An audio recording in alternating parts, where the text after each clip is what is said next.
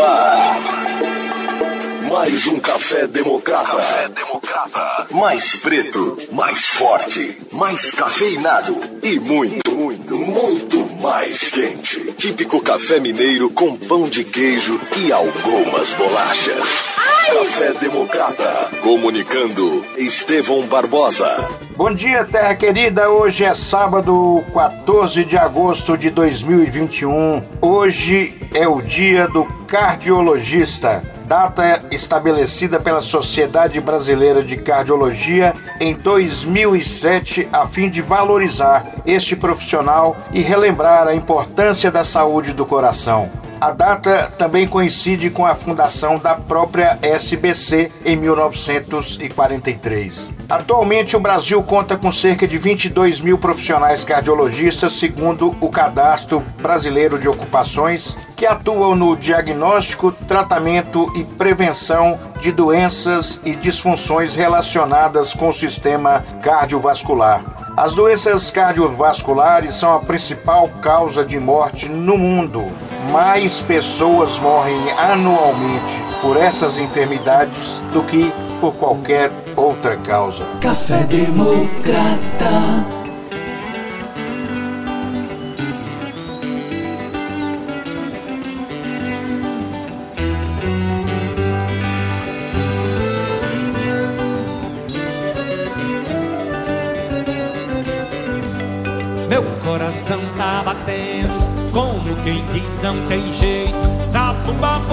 Esquisito, batendo dentro do peito. Teu coração tá batendo, como quem diz não tem jeito. O coração dos aflitos pipoca dentro do peito. O coração dos aflitos pipoca dentro do peito. Coração, o coração bola, coração balão, coração São João. A gente se ilude dizendo já não há mais coração. Coração bobo, coração, coração bola, coração balão, São João. A gente se ilude dizendo já não há mais coração. Eu disse bo, bo, bo, bo, bola, bola, bola, bola, bola, bola, bola de balão. A gente se ilude dizendo já não há mais coração. E vamos agora todo mundo de repente, todo mundo se oriente, batendo palma de mão. Ah! A gente se ilude dizendo já não há mais coração. Olha eu.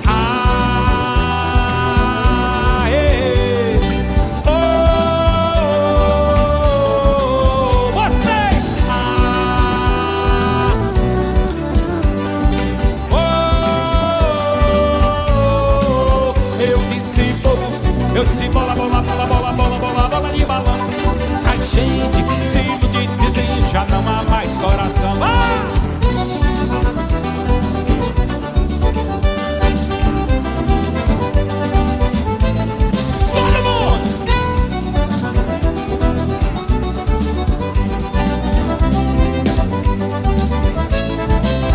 Eu disse bobo, bola, bola, bola, bola, bola, bola, bola de balão. Gente se ilude dizendo, olha o breque, é como. A gente se ilude dizendo, já não há mais coração. Olha o bobo. A gente se ilude dizendo já não há mais coração. A gente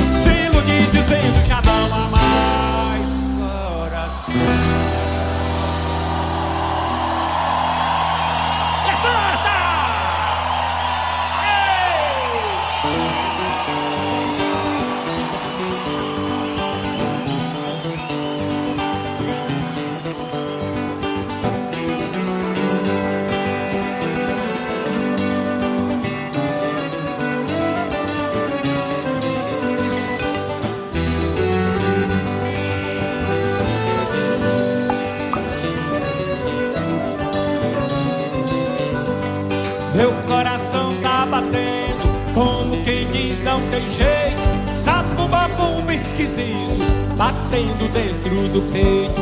Teu coração tá batendo, como quem diz não tem jeito. O coração dos aflitos pipoca dentro do peito. O coração dos aflitos pipoca dentro do peito. Coração, o coração bola, coração balão, coração São João. A gente se de dizendo já não há mais coração. Eu disse bo, bo, bo, bo, bola, bola, bola, bola, bola, bola, bola de balão. A gente se de dizendo já não há mais coração.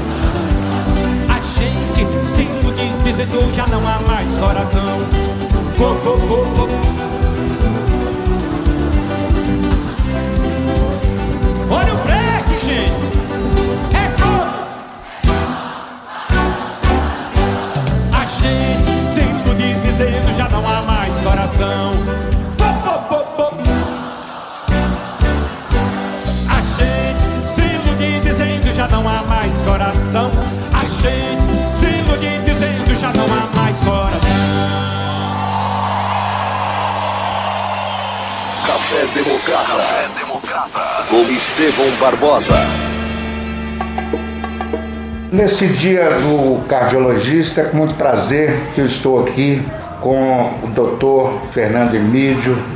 Quero parabenizar o senhor e também todos os cardiologistas e todas as cardiologistas. Bom dia, doutor Fernando Emílio. Seja muito bem-vindo ao nosso Café Democrata da Rádio Túria. Bom dia, Estevão. É um prazer poder falar com você e aqueles que nos ouvirem. Sempre uma satisfação poder dar alguma, algum recado a bem da saúde de todos nós. Doutor Fernando, quem quiser estar com o coração em dia, quais são as principais recomendações? Olha, coração em dia implica em hábito de vida saudável. O que quer dizer hábito de vida saudável? A maioria das pessoas sabem ou já ouviu falar, mas é, não são muitos os que praticam o hábito de vida saudável. Então eu vou citar os cinco maiores fatores de risco para doença cardiovascular, ou seja, os fatores de risco para que o indivíduo tenha angina, infarto, acidente vascular cerebral, para que tenha uma insuficiência cardíaca, para que tenha uma obstrução nas artérias das carótidas, ou nas artérias periféricas, que nós chamamos outras, do membro inferior, então quais os cinco fatores de risco maior para acometer o coração e os vasos, o cérebro, os rins, são eles. Hipertensão arterial é o principal, é a maior causa de AVC no mundo, acidente vascular cerebral, tabagismo, dislipidemia, ou seja, colesterol alto, diabetes, seja, distúrbio da glicose, e não precisa ser propriamente um diabético, basta ter uma alteração na glicose que não chega a diabetes, mas já configura fator de risco. É, história familiar de doença coronariana, isso são os fatores que mais pesam. Mas tem outros que influenciam de forma negativa para que possa ocorrer esses eventos. Então, por exemplo, obesidade e sedentarismo. E aí entra também a, que, a questão de vida, do hábito de vida. Como é que o indivíduo lida com o estresse, como é que o indivíduo é, alimenta. Então, isso é fundamental para manter a saúde ou para adquirir saúde. No meu caso, por exemplo, doutor, uma consulta aqui assim básica. Meu pai infartou aos 70, 70 anos. É, 72. 70 e poucos. É. é. Eu, por exemplo, tenho assim uma predisposição maior para ter problemas cardíacos? Tem. Tem que se cuidar. Tem que reduzir peso não fumar bebida alcoólica nenhuma ou muito pouca, manter atividade física. E se por acaso tiver colesterol alto, glicose alterada, alguma alteração na pressão arterial, tem que cuidar, tem que controlar esses fatores. Certo, vamos fazer uma pequena pausa para a gente tocar uma música e voltamos em seguida com o Dr. Fernando Emílio, cardiologista. Café Democrata. Café Democrata.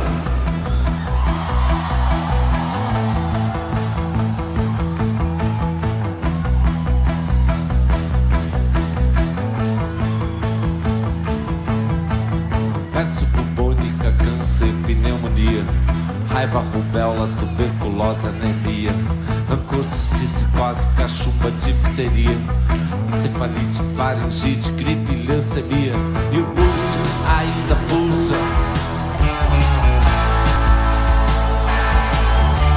Pulso ainda pulsa. Hepatite, escalatina, estupidez, paralisia, toxoplasmose, sarampo, esquizofrenia, úlcera, trombose, coqueluche, hipocondria, sífilis, ciúmes, asma, cleptomania, e o corpo ainda é pouco. O corpo ainda é pouco.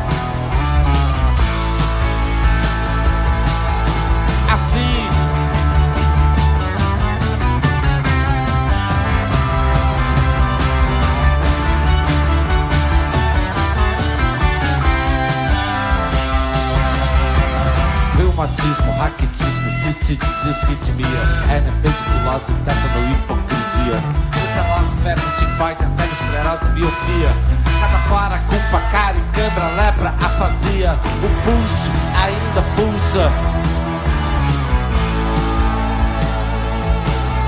E o corpo ainda é pouco.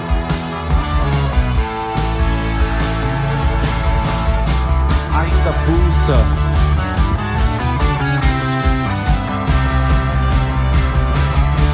É pouco, é pouco, pouco, assim.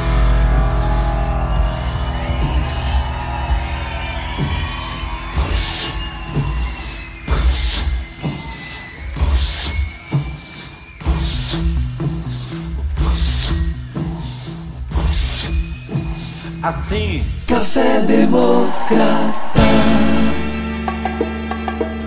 Voltando com o doutor Fernando Emílio. Doutor Fernando, a tecnologia, exames. A gente se lembra assim que o primeiro exame é o eletrocardiograma. E hoje, assim, o que, que a gente tem assim de ponta? Olha, Esther, antes do exame ou dos exames, uma avaliação clínica criteriosa, rigorosa, ou seja, uma consulta cardiológica bem feita. Aí vem os exames que vai depender do perfil de cada indivíduo. Qual a idade? E isso já vale a partir de 20 anos, mais propriamente 35 anos de idade. 20 anos se tiver fator de risco importante, como eu disse. Idade, perfil, biotipo, se tem obesidade, se não tem, a história familiar, se fuma, se não fuma, usa bebida alcoólica, como é que convive com o estresse, então, avalie esses fatores. E aí começa pelos exames básicos, conforme você já disse, o eletrocardiograma é, é fundamental, a gente começa por ele e pode solicitar ainda exame de esteira, que é o teste ergométrico.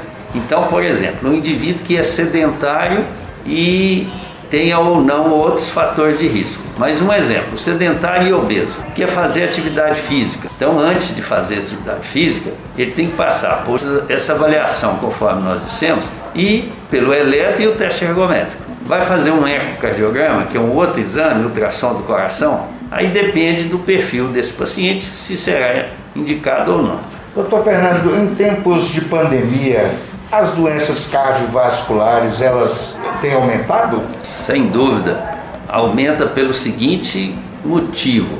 Primeiro, as pessoas param de procurar o médico para o seu controle habitual que estavam acostumados a fazer, ou se sente alguma coisa, fica postergando com medo do vírus da pandemia. Segundo, se acometido pelo vírus, pode haver lesão no músculo do coração.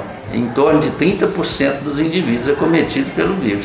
Então, todo indivíduo que teve Covid tem que fazer uma avaliação cardiológica, fazer um eletro e fazer um ecocardiograma 30 dias depois. Vamos fazer mais uma pausa aqui na entrevista com o Dr. Fernando Emílio e voltamos a seguir.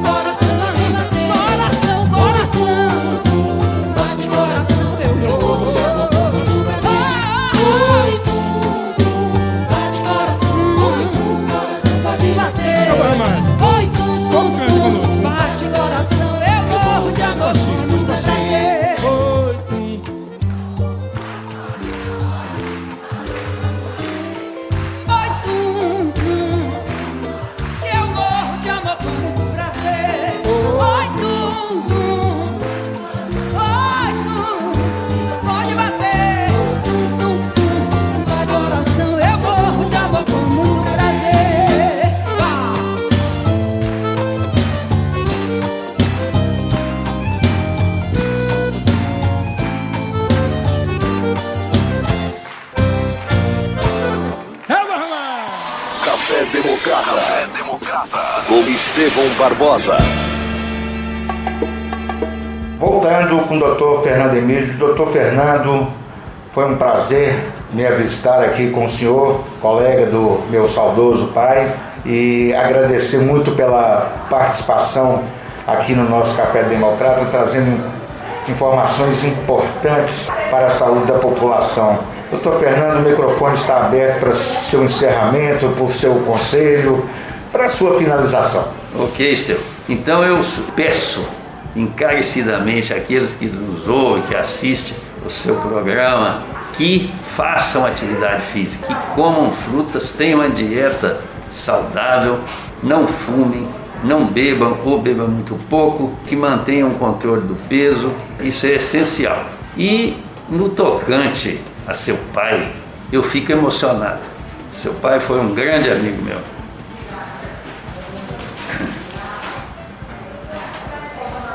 Um dos médicos mais sábios que eu já conheci. Um indivíduo de uma perspicácia fora do comum. Então, a minha admiração, fui médico dele, e minha admiração por ele sempre foi muito grande. E será sempre muito grande. Me emocionei, doutor Fernando. Muito obrigado pela participação e pela conversa. E nesse dia do cardiologista, Deus continue iluminando sua missão. A nós todos. E, vo- e você está com o seu check-up aqui garantido. Tá certo. Virei. Muito obrigado. Certo? Café Democrata.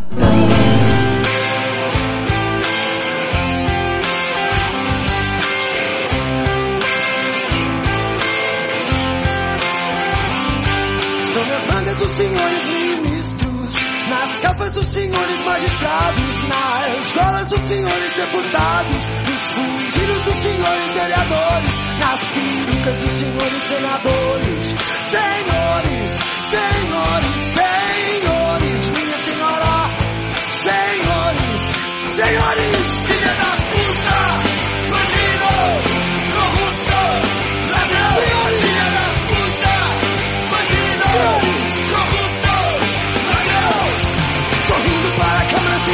estamos vendo. Chorando que dá pena quando sabe que estão em cena. Sorrindo para as câmeras sem saber que são filmados. Um dia o sol ainda vai nascer quadrado.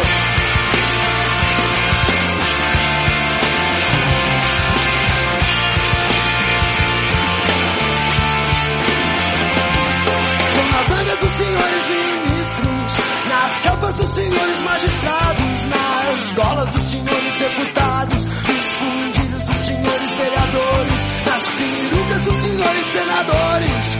Senhores, senhores, senhores, minha senhora, senhores, corruptos, senhores, filha da puta, senhores, bandido, corrupto, ladrão, filha da puta, ordem, bandido, senhores, corrupto, ladrão.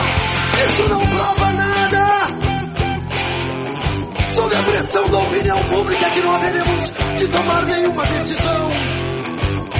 Vamos esperar que tudo caia no esquecimento. E aí então faça-se a justiça.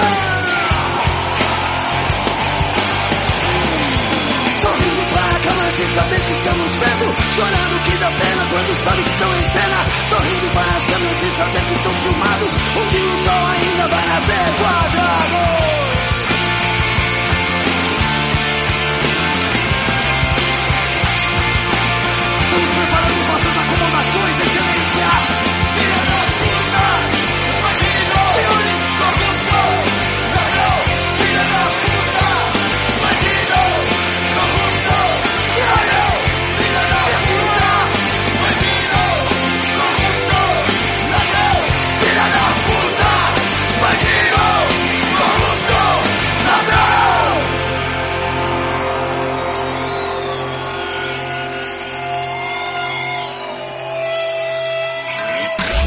Rádio Tuia. Música, informação, entretenimento. Participe. Mande sua mensagem para o Zap Tuia. 38 99941 5500. Tá todo mundo conectado. Conectado com a boa música. Olá, meus companheirinhos de Montes Claros e região. Sou Saulo Laranjeira e também sou ouvinte da Rádio Tuia. Rádio Tuia. Minuto Tuia. Minuto Tuia. Notícia no tempo certo.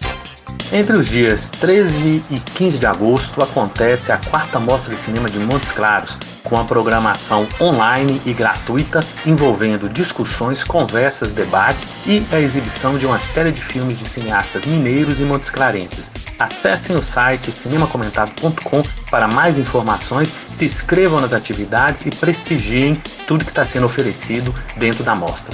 Um grande abraço e até mais. Minuto Tuia. Café Democrata. Café Democrata. Com Estevão Barbosa.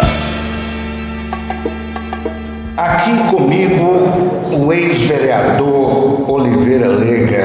Esse sabe dos bastidores. Bom dia, Oliveira Lega. Seja muito bem-vindo ao nosso Café Democrata da Rádio Tuia. Eu que agradeço pela oportunidade. Um bom dia e estamos à disposição. Lega, por que, que foi que você perdeu o seu mandato e por que, que foi que você não conseguiu se reeleger? É, o que aconteceu foi assim algo absurdo. Acredito eu que foi o único caso no país. Eu fui condenado por um crime injusto, né, que eu não cometi, mas a Justiça Militar me condenou. Eu rebati a crítica de um superior hierárquico e a Justiça Militar, militar me condenou.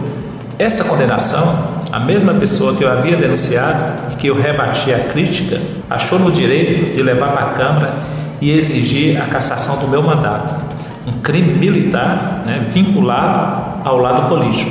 E o presidente da Câmara, na época, Marcos Né, aceitou. Eu fiz a minha defesa, só que eles exploraram a lei orgânica do município, totalmente deficitária.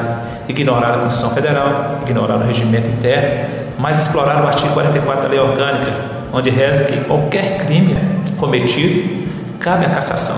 Então, incluía ali um crime, um crime militar. Então, houve essa deficiência, ainda existe, acredito eu, né, na lei orgânica. Então, qualquer crime cabe a cassação.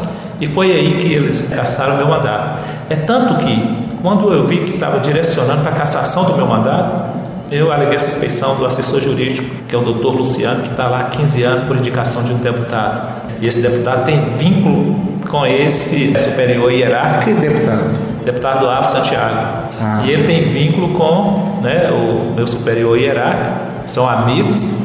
Então acredito eu que houve sim é, é, essa armação, né? presidente da Câmara, deputado e o policial, o assessor jurídico também, e finalizaram com a cassação do meu mandato. Quando eu aleguei a suspeição, a Câmara Municipal contratou um advogado em Belo Horizonte, pagou 15 mil, e esse advogado de Belo Horizonte deu parecer da minha cassação. A mesa diretora, na época, Marcos Nem, presidente, Soter Magno, vice-presidente, Maria Helena, primeira secretária, e Daniel Dias, segundo secretário, reuniram, questão de cinco minutos, e decretaram a cassação do meu mandato. A sua não reeleição, você acha que se deve a quê? Deu continuidade a toda aquela perseguição. E como eu ouvi que houve a participação também da administração, minha cassação, o próprio presidente da Câmara, depois de um tempo, ele falou que foi pressionado pela administração para que realmente né, cassasse meu mandato, porque com a minha saída, o Júnior Martins, que era suplente, permaneceria no retorno de Claudinho. Então, tudo isso aí foi né, articulado. E quando abriu a janela, eu procurei os partidos para que eu pudesse filiar. E a maioria dos partidos não aceitava vereador. Então eles me viam como vereador. Então aqueles candidatos, realmente eu respeito né, o posicionamento deles, que competir com um que já estava lá dentro é bem mais difícil. Só que ficaram dois partidos com vereadores: PSL, doutor Marcelo, deputado federal, e o PP de Rui. Então eu lembro que eu fiz contato na PSL com o doutor Marcelo, conversei com ele, o, o Dimas, que articulou toda a chapa, né? Só que eles alegaram que eu resolvi na última hora. Eu lembro que no último dia eu falei: não, nós temos até meia-noite para filiar. E a filiação é coisa rápida. Aí eu perguntei qual realmente era o motivo da não filiação. Mas falaram porque alguns candidatos lá do PSL falaram se você for, eles vão sair. Aí eu vi a fragilidade né, de um deputado, dono do partido, e não teve autonomia de me filiar. E lá tinha a vereadora, Graça do Motor. Mas tranquilo, né? O, o Rui Muniz abriu as portas para mim na, na última hora e tinha tudo para agir de forma contrária. É tanto que quando eu você fez muitas críticas à gestão do Rui Muniz. Sim, sim, fui opositor, né? Algumas coisas que eu via que realmente, né, eram contrárias daquilo que, né, a população esperava. Mas onde eu vi aí uma sensibilidade muito grande, que ele tinha todos os motivos de né, não abrir as portas para mim. Mas me deu a filiação. Só que eu fui muito prejudicado durante a campanha. O promotor aqui entendeu que o crime que eu cometi foi contra a administração pública e não foi. Então impugnou minha candidatura dia 2 de outubro. Dia 12, o juiz eleitoral, doutor Vitor, ele deferiu a minha candidatura. Foi para a segunda instância, em Belo Horizonte. Dia 22, desembargador deferiu a minha candidatura. Dia 28 de outubro, de São Judas, eu estava participando de uma carreata da igreja, que saiu da, da morada do parque para a igreja São Judas. Aí quando eu cheguei lá no pátio, eu ouvi uma mensagem do advogado do partido aqui, parabenizando, que tinha acabado de sair um acordo deferindo a minha candidatura. Então praticamente eu tive 17 dias. E houve também muitos candidatos na minha região, que eu sei que foi uma estratégia, né? E dentro da própria polícia. Com isso, nós, né, o partido só fez uma cadeira, eu fiquei na primeira suplência, e para mim foi uma vitória.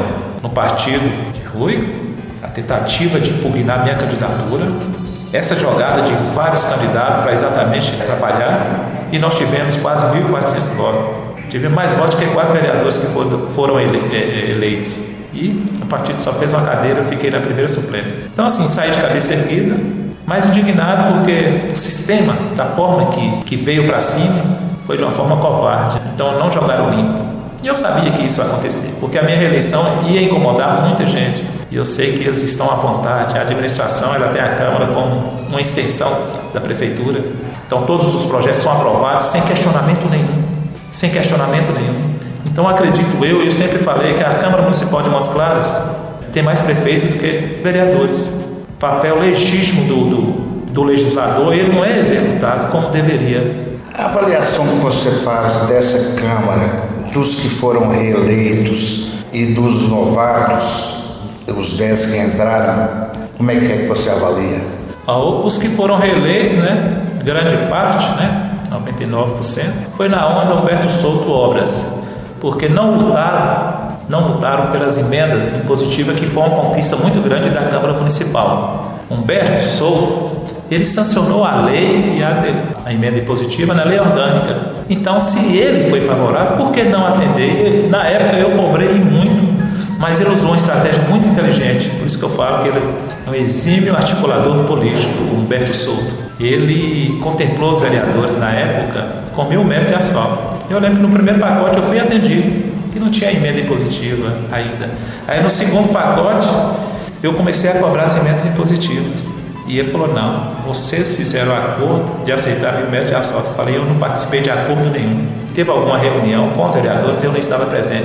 E jamais eu vou abrir mão de algo que eu não posso abrir. E o senhor não pode deixar de, de atender, porque senão vai responder por improbidade administrativa.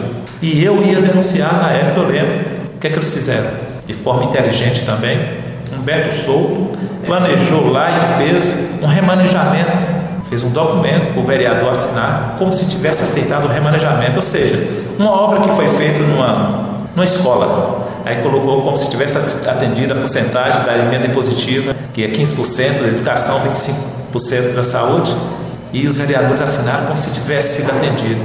Eu não assinei esse documento, primeiro porque para mim foi um documento falso. Ele saiu de dentro da Secretaria de Infraestrutura como se tivesse saído de dentro do gabinete do vereador.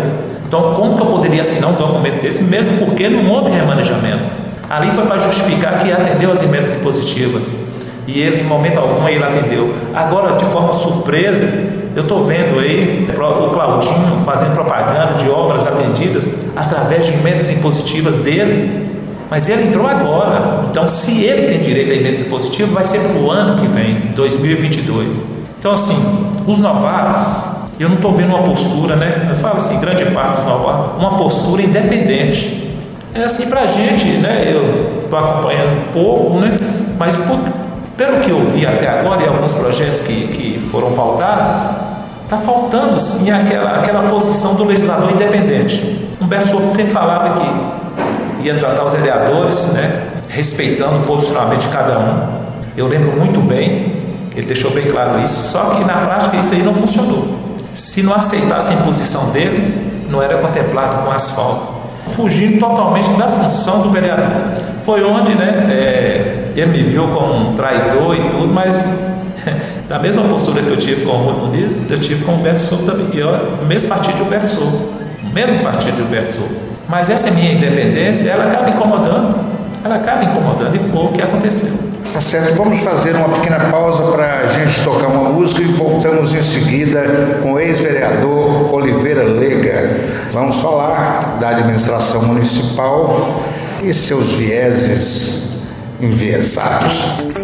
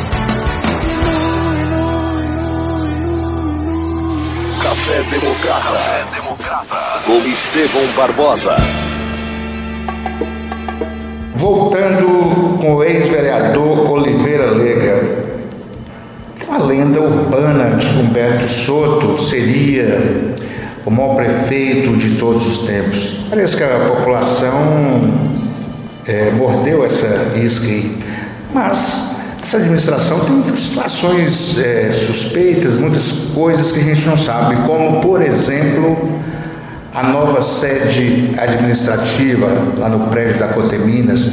Como é que isso foi negociado com Josué Alencar? E quais são os terrenos que ninguém sabe que a prefeitura colocou no negócio e, e esses terrenos, valores, correspondem à realidade?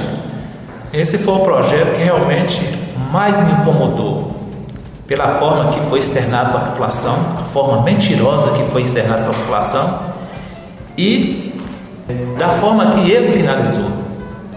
Então, a população deve lembrar muito bem quando Humberto chegou explicando como seria o projeto com o grupo Coteminas, que estava recebendo uma prefeitura a custo zero, pois os terrenos eram inservíveis.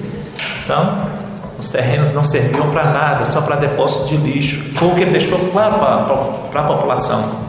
Só que não foi isso que aconteceu. Quando o projeto chegou em 2018, faltando 10 dias, se eu não me engano, para finalizar a última reunião ordinária do ano 2018. Esse projeto chegou na Câmara com várias pastas de, de avaliação dos terrenos.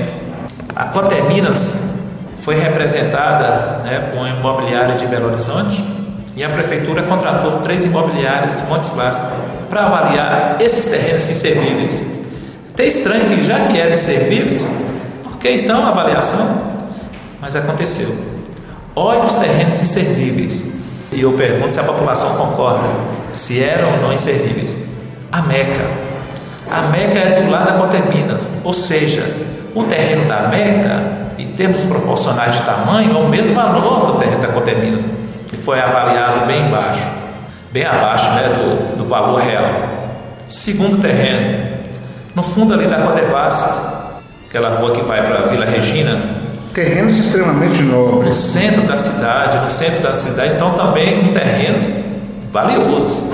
Terceiro terreno, aquele quarteirão da Exurbe, próximo à Praça das Tilápias. Ali também. Esses são os terrenos que o prefeito diz ser inservíveis. E que estava recebendo a prefeitura a custo zero. Quarto terreno, 11 mil metros quadrados, na área nobre do Ibituruna, em frente aos condomínios. E o quinto terreno, que até então, quando falaram reserva real, fiquei, reserva real, é depois do Ibituruna, no fundo do Canazaré, também 11 mil metros. Terrenos valiosos. Por que essa mentira? Para induzir a população parabenizar o prefeito porque estava sendo inteligente e recebeu a prefeitura nova? O grupo Cotemira jamais conseguiria vender aquele terreno se não fosse dessa forma. Então, foi avaliado em 40 e poucos milhões esses terrenos na época. E o do grupo da Coteminas, 40 milhões e pouco. Eu só sei que ficou uma diferença de 500 mil pro município. Hoje, a Coteminas está vendendo, está dando aproximadamente 60 milhões esses cinco terrenos. Então, assim, foi um negócio maravilhoso, foi para o grupo Coteminas. Então, quando o prefeito nos chamou para discutir a respeito da votação, foi na sexta-feira, a votação seria na terça, última reunião ordinária, foi onde eu questionei. Falei, o prefeito, nenhum vereador que aqui está presente tem conhecimento desse projeto. Chegou agora na Câmara, é um projeto que vai, no mínimo, três meses para discutir em audiências públicas e ver se é isso que a população quer. Aí ele falou: não, nós precisamos aprovar na terça, porque é para inaugurar a cidade administrativa no aniversário da cidade, ou seja, seis meses depois. E até hoje não foi inaugurado, quer dizer, funciona lá a procuradoria e o gabinete do prefeito, gabinete esse que o prefeito não usa, possivelmente não vai usar, né? Correto. E outra, é, o que ela alegou é economia, porque muitas secretarias pagam aluguéis caríssimos. Aí já até colocou lá não sei quantos milhões, que é economizar por ano, se eu não me engano, 5 milhões. Mas até hoje não foi inaugurado. E essas secretarias pagam aluguéis. Então, olha o prejuízo que foi para a nossa cidade. É um projeto maravilhoso, sim, se não fosse dessa forma, porque quem ganhou foi o Grupo Coteminas. E também o Grupo Coteminas prometeu 40, 400 empregos, que até hoje eu não sei se a cidade foi contemplada com esses empregos. Quem que estava realmente por trás articulando tudo isso aí? E aceitou de uma forma tão fácil. Esse roubo, para mim, foi um roubo na nossa cidade. Nós perdemos terrenos valiosos e a Coteminas está vendendo aí de forma, né, é, é, e está ganhando e muito em cima disso aí. Então está ganhando. Ah, mais um detalhe que eu tinha esquecido. No projeto veio 40 milhões o valor da Coteminas, sendo que no projeto anterior com Rui vendeu por 48 milhões. Quando falaram 40 milhões, eu falei: espera aí, numa crise financeira que o país atravessa, a nossa cidade não é diferente. A Coteminas, que sempre visou lucro, abrir mão de 8 milhões, tem algo errado. Quando o projeto chegou, nós vimos o porquê da redução de 8 milhões, porque ela ficou com aproximadamente 40 mil ou 50 mil metros quadrados do terreno da Coteminas, ou seja, a prefeitura ficou basicamente com a estrutura física. Então a Coteminas ganhou também no terreno que ficou para ela. Então olha que negócio maravilhoso. Maravilhoso. Coteminas. Maravilhoso. É. Por isso que eu não canso de dizer que Moc é o lugar. Vamos fazer mais uma pausa na entrevista com o ex-vereador Oliveira Lega e voltamos a seguir. Café Democrata.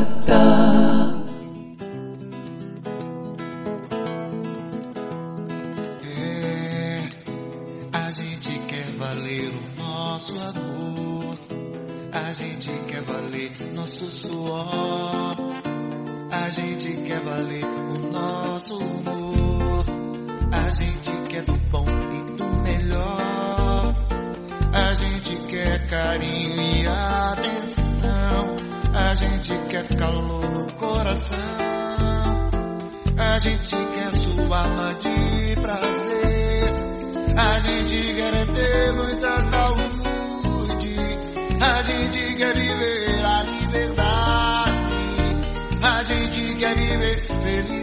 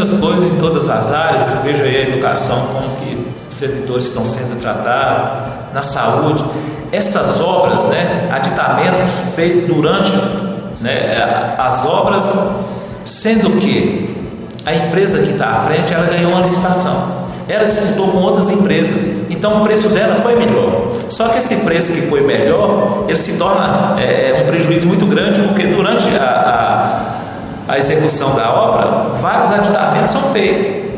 Então aumenta aquele valor. Então aquela segunda, aquela primeira colocada que ficou aguardando, talvez o preço dela seria menor do que essa que ganhou e depois fez vários aditamentos. Então tem algo errado. Então, assim, a gente não vê uma, uma fiscalização efetiva nesse sentido. Eu vejo muitos vereadores falando, estou aqui na obra fiscalizando, mas fiscalizando de que, de que jeito, de que forma? Né? Só ir lá olhar, tirar uma foto, fazer um vídeo e tal, mostrar para a população? Não, então está acontecendo isso aí. A empresa, quando ganha a licitação, acredito eu que deveria ser assim, tem que ser assim, lá tá, do, do início ao fim. Aí se aparecer outro serviço ali que não estava incluso né, durante o processo licitatório, Aí tudo bem. Mas o que está acontecendo é frequente. Esses aditamentos é frequente e provocando a obra, né? Então, assim, é muito errado isso aí que está acontecendo. Então, muitas coisinhas que estão acontecendo. Esse negócio de MOC é o lugar, a gente vê que temos pelo menos duas secretarias absolutamente ociosas na cidade: a Secretaria de Esporte e a Secretaria de Cultura. Gostaria de um comentário. É, são duas secretarias que, para mim, sempre ficaram assim abandonadas, né? apesar dos recursos que são destinados, mas a gente não vê com relação ao secretário responsável por essa secretaria assim, uma, uma mobilização para fazer valer. Né? Existe um secretário, existe funcionário dessa secretaria que geram custos né? é, é, altíssimos para o município, mas a secretaria era totalmente ociosa. Realmente a cultura nossa né? de ver que não há um respeito né? a essa pasta né, tão importante né, na nossa cidade. Onde que diverge, né, MOC é o lugar, mas o lugar de quê? Né, de fazer essas manobras, da manutenção do poder, ajudando ali um, uma minoria de, de pessoas, né, com o objetivo de reeleição e a população pagando um preço altíssimo. Por Essas essa... secretarias, essa procuradoria que orbitam Humberto Souto, que você avalia isso? É, o, o que me preocupa é com relação a uma blindagem que a gente vê que está acontecendo, né? E o procurador, né, o doutor Otávio, ele tem um conhecimento muito grande, né? uns decretos absurdos, né? muitos foram revogados exatamente porque eram absurdos, mas tenta, né? Se der certo, se não houver né, uma reclamação por parte da população. O político se colar, colou, né? Sim, sim. Continua em vigor. Eu lembro que eu entrei com um projeto de decreto legislativo para que a Câmara tivesse competência de sustar os decretos abusivos. E esse projeto, ele foi derrotado, porque muitos vereadores alegaram que prefeito estava muito bem e tal, não precisava daquele projeto, porque não ia entrar com um decreto abusivo. E olha que agora, depois da, né, da pandemia, olha quantos decretos que foram revogados. Mas a Câmara deixou de ter um mecanismo importante né, nas mãos. Eu falei que aquilo era para eternizar para todos os prefeitos né, que passassem pela administração da nossa cidade. Mas, mas tratava-se de vereadores totalmente subservientes à administração. Então jamais eles votariam favorável. E todo, todo o projeto não é o vereador que vota, é o prefeito que ordena que seja votado daquela forma. Então essa, a Câmara Municipal já deixa de fazer aquele papel, do, né, aquela independência, é onde obrigava muito a independência funcional. Temos que trabalhar de forma harmônica, temos sim, todos nós, em prol da nossa cidade. Mas essa obediência cega por causa de obras, pensando em reeleição, é um atraso muito grande da nossa cidade. E vamos ficar refém desse sistema totalmente corrupto, né? se continuar assim. Tá certo, vamos fazer mais uma pequena pausa e voltamos para o encerramento com o ex-vereador Oliveira Leiga. Café Democrata. Café Democrata.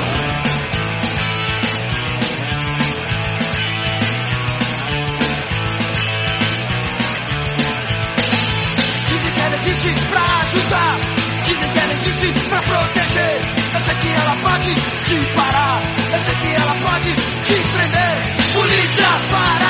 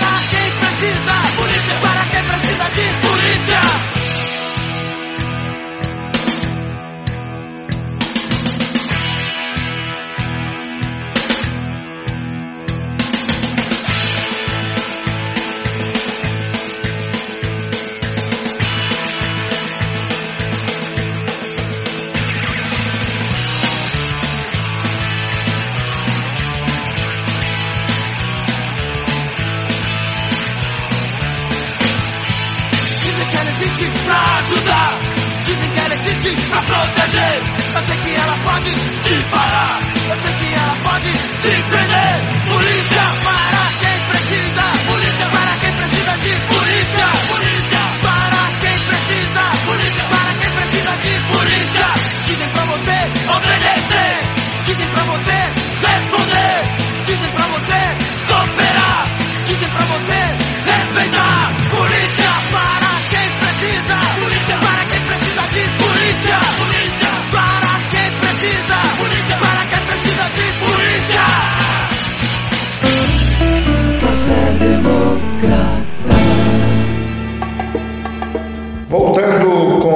ex-vereador Oliveira Lega.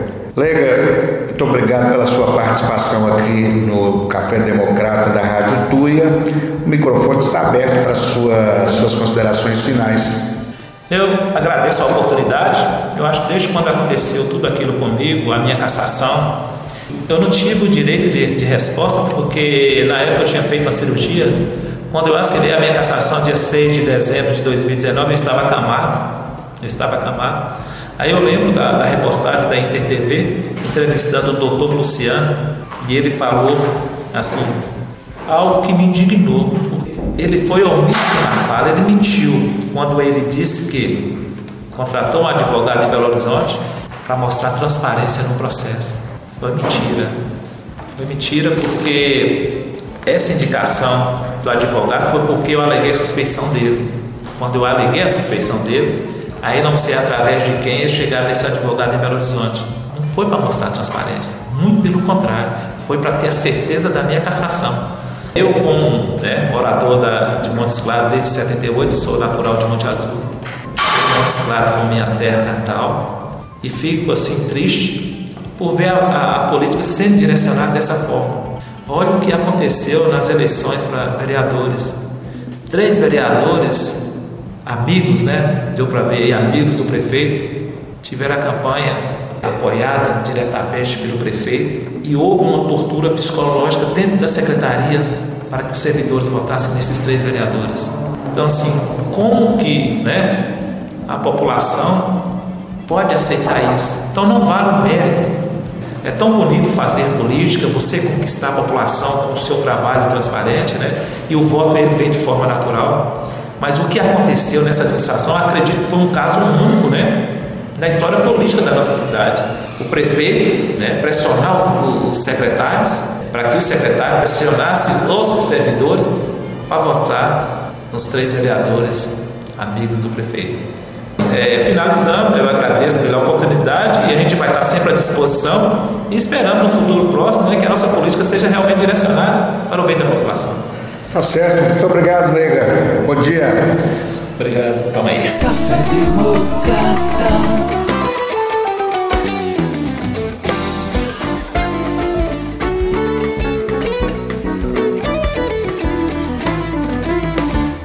Acredito é na rapaziada que segue em frente, segura o rojão. Eu ponho fé moçada. Que não foge da fé e enfrenta o leão. Eu vou à luta com essa juventude. Que não corre da raia a troco de nada. Eu vou no bloco dessa mocidade que não tá na saudade constrói amanhã desejada. Eu acredito é na rapaziada que segue em frente, segura o rojão, como é que não? Eu ponho fé na fé da moçada que não foge da fé e enfrenta o leão. Eu vou à luta com essa juventude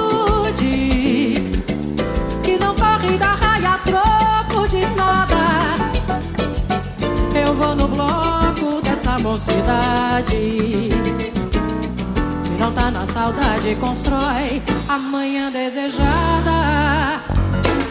Aquele que sabe que é negro, coro da gente, que segura a batida da vida o ano inteiro. Aquele que sabe o sufoco de um jogo tão duro. E apesar dos pesares, ainda se orgulha de ser brasileiro. Sai da batalha, entra no botequim, pede uma serva gelada. E agita na mesa uma batucada. Aquele que faz o pagode, sacode a poeira suada da luta e faz a brincadeira. Pois o resto é besteira e nós estamos pela aí. Eu acredito é na rapaziada que segue em frente, segura o rojão. Como é que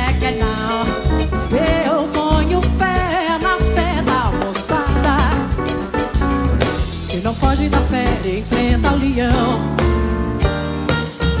Eu vou à luta com essa juventude que não corre da raia troco de nada. Eu vou no bloco dessa mocidade que não tá na saudade constrói amanhã desejada. Aquele que sabe que é negro, coro da gente segura a batida da vida o ano inteiro. Aquele que sabe o sufoco de um jogo tão duro e apesar dos pesares, ainda se orgulha de ser brasileiro. Aquele que sai da batalha, entra no botequim, pega uma serva gelada e agita na mesa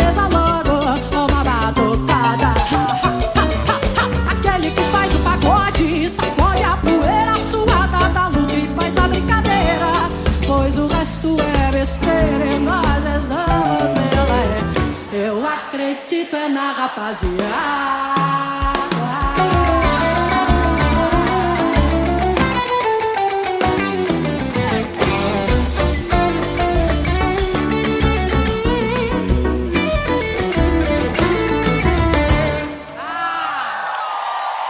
Por enquanto é só, pessoal. É isso? É, é isso mesmo. Bom dia, cidade querida. Obrigado pela audiência. O Café Democrata volta melhor do que hoje. Mais forte, mais preto, mais cafeinado e quente. Muito mais quente.